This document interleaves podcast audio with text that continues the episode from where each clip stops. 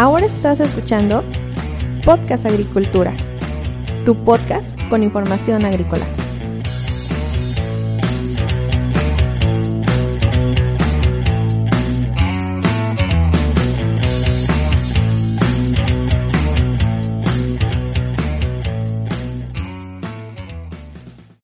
Hola, ¿qué tal? Yo soy Yolmo Axayacat y en este episodio te voy a hablar sobre el robo de agua en la agricultura mundial. Pero antes de pasar a la información, quiero comentarte que este episodio de Podcast Agricultura está patrocinado por Netafim, la empresa líder mundial en riego de precisión y por su línea de goteros flecha que tienen aplicaciones en invernaderos, en viveros y para riego de macetas. Este tipo de goteros permite la máxima flexibilidad y la instalación de otro tipo de goteros Netafim para añadir alguna funcionalidad como puede ser eh, la compensación de agua y el antidrenaje. Si quieres saber más sobre la línea de goteros flecha o algún otro producto y servicio de Netafim, puedes ir a www.netafim.com.mx. Bueno, el día de hoy te voy a hablar sobre el robo de agua en, la agricultura porque recientemente un equipo de investigadores de la Universidad de Adelaide, Australia, ha realizado una investigación sobre las causas y el alcance que tienen el robo de agua en la agricultura. Este estudio se divide en tres estudios de caso que, que muestran cuán enorme es el robo de agua. Para estos tres estudios de caso se examinaron las condiciones de Estados Unidos, de España y de Australia. El doctor Adam Locke es el autor principal de los estudios y pertenece al Center for Global Food and Resource Economics de la Universidad de Adelaide. Este doctor comenta que el robo de agua es un tema de investigación que ha recibido poca atención debido a la falta de datos.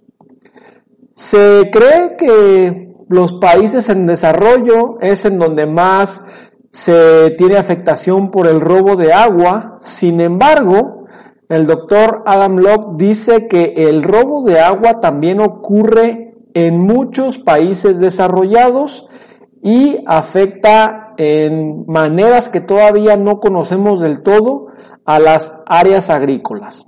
Según la Interpol, los ladrones de agua roban entre 30 y 50% del suministro de agua del mundo cada año un problema que se ve agravado por el hecho de que a medida que aumenta la escasez del agua por causas como el cambio climático, también aumenta el robo de agua.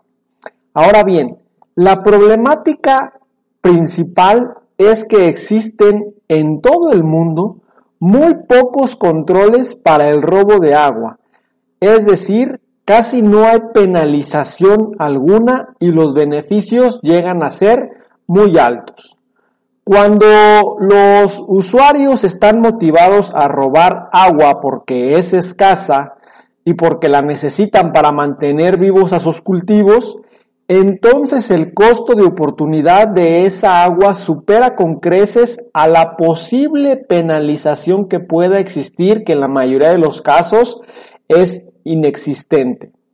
Los estudios de casos realizados han proporcionado evidencia de que cuando las autoridades de un país no apoyan la detección del robo de agua y la aplicación de la ley, podemos tener problemas graves en, el tema de agricultura, por lo que se hace necesario implementar elementos de disuasión que sean más fuertes, justamente para disuadir a los usuarios a robar agua con el fin de maximizar sus ganancias. En el caso de España, por ejemplo, que es eh, un país indicativo de la situación de otros países del Mediterráneo, el robo de agua ha alcanzado proporciones enormes. De hecho, a los pozos ilegales se les conoce en España como pozos luneros porque son pozos ilegales que se perforan a mitad de la noche sin permiso de las autoridades. Sobre esta problemática poco se había mencionado en los titulares de los medios de comunicación. Fue hasta 2019 cuando el tema realmente se, puso sobre la mesa y fue debido a que en ese año un niño de dos años cayó en uno de estos pozos ilegales y murió. Y bueno, desde ese momento salió a la luz que existen alrededor de 500 mil pozos ilegales en España.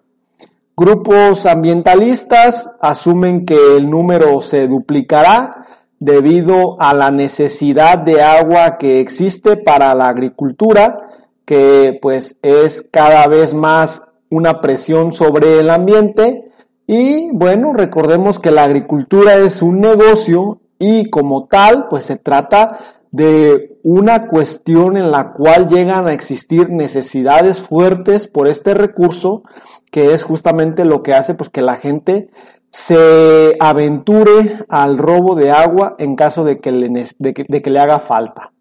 Otro caso interesante también en España está relacionado con el cultivo de berries. Se estima que actualmente en España hay 11.000 hectáreas de producción de berries, pero esto contrasta con que solo existen 5.000 hectáreas que tienen regadío legal, es decir, que están autorizadas para tener agua para, para los cultivos.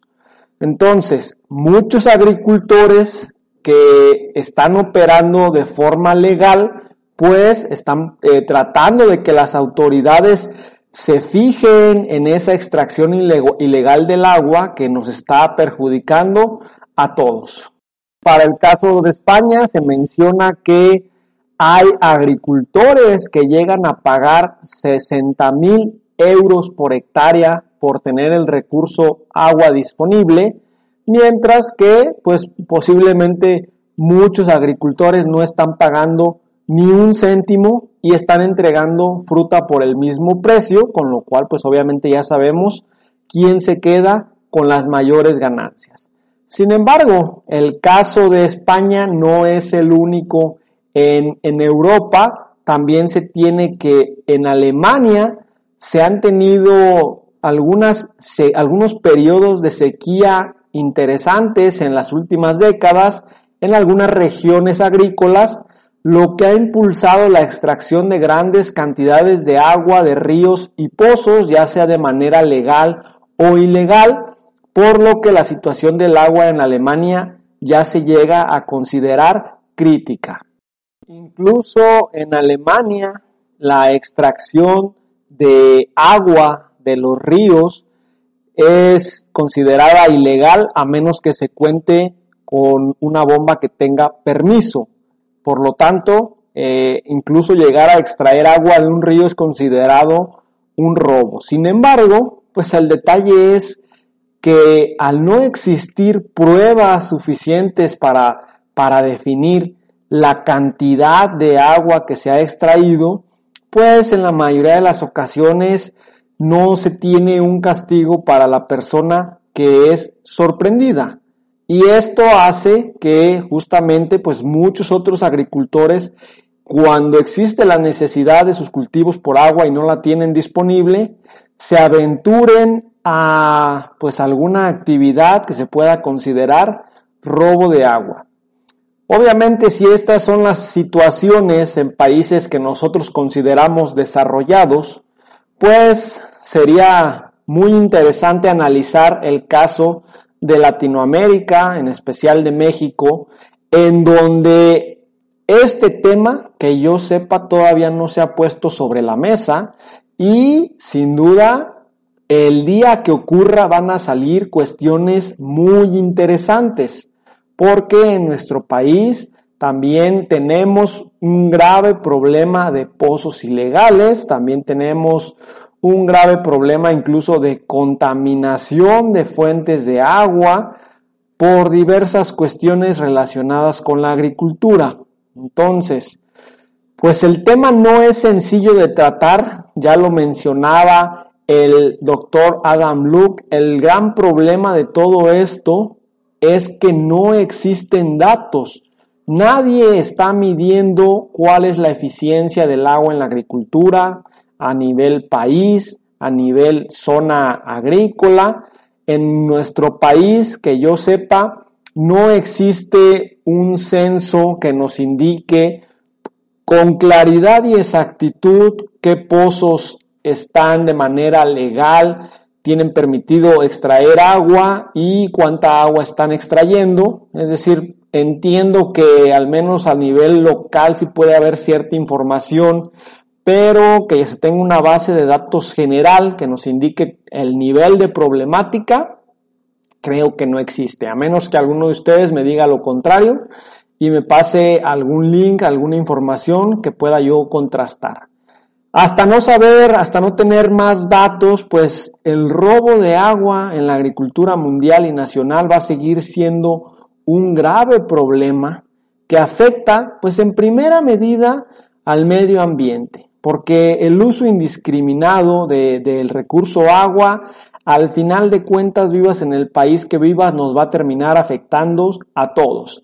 Pero, pues, de manera directa, afecta a los agricultores que sí cumplen con los permisos, con la, con la legalidad de su extracción, que pues son justamente quienes corren con los costos de que los gobiernos eh, imponen para utilizar el agua. Y bueno, pues quien roba el agua no paga esos impuestos y vende la fruta de al mismo precio, en el mismo mercado, pues es quien al final está haciendo un negociazo. Sería importante analizar si establecer una certificación hídrica podría ser la solución para que pues, los agricultores tengan que demostrar de dónde viene el agua que están utilizando para sus cultivos y de esta manera puedan vender sus productos agrícolas. Hasta aquí la información del día de hoy. No quiero terminar sin antes comentarte que esta información que te he comentado la he sacado de un artículo de la página mundoagropecuario.com que un usuario me envió y bueno, a quien agradezco fue, pues parece que de manera anónima, no tengo el, nombre de la persona, pero le agradezco por haberme enviado este link y pues por poner este tema sobre la mesa que sin duda a la mayoría de especialistas agrícolas se nos, se nos ha pasado completamente por alto cuando representa una problemática mundial posiblemente de enormes dimensiones. Y digo posiblemente porque no tenemos datos para contrastarlo. Ahora sí, si tienes algún comentario, por favor, déjamelo en las notas del episodio y con gusto te responderé. Hasta luego.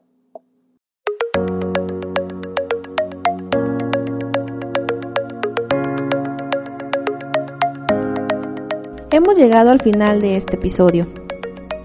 Muchas gracias por escuchar Podcast Agricultura.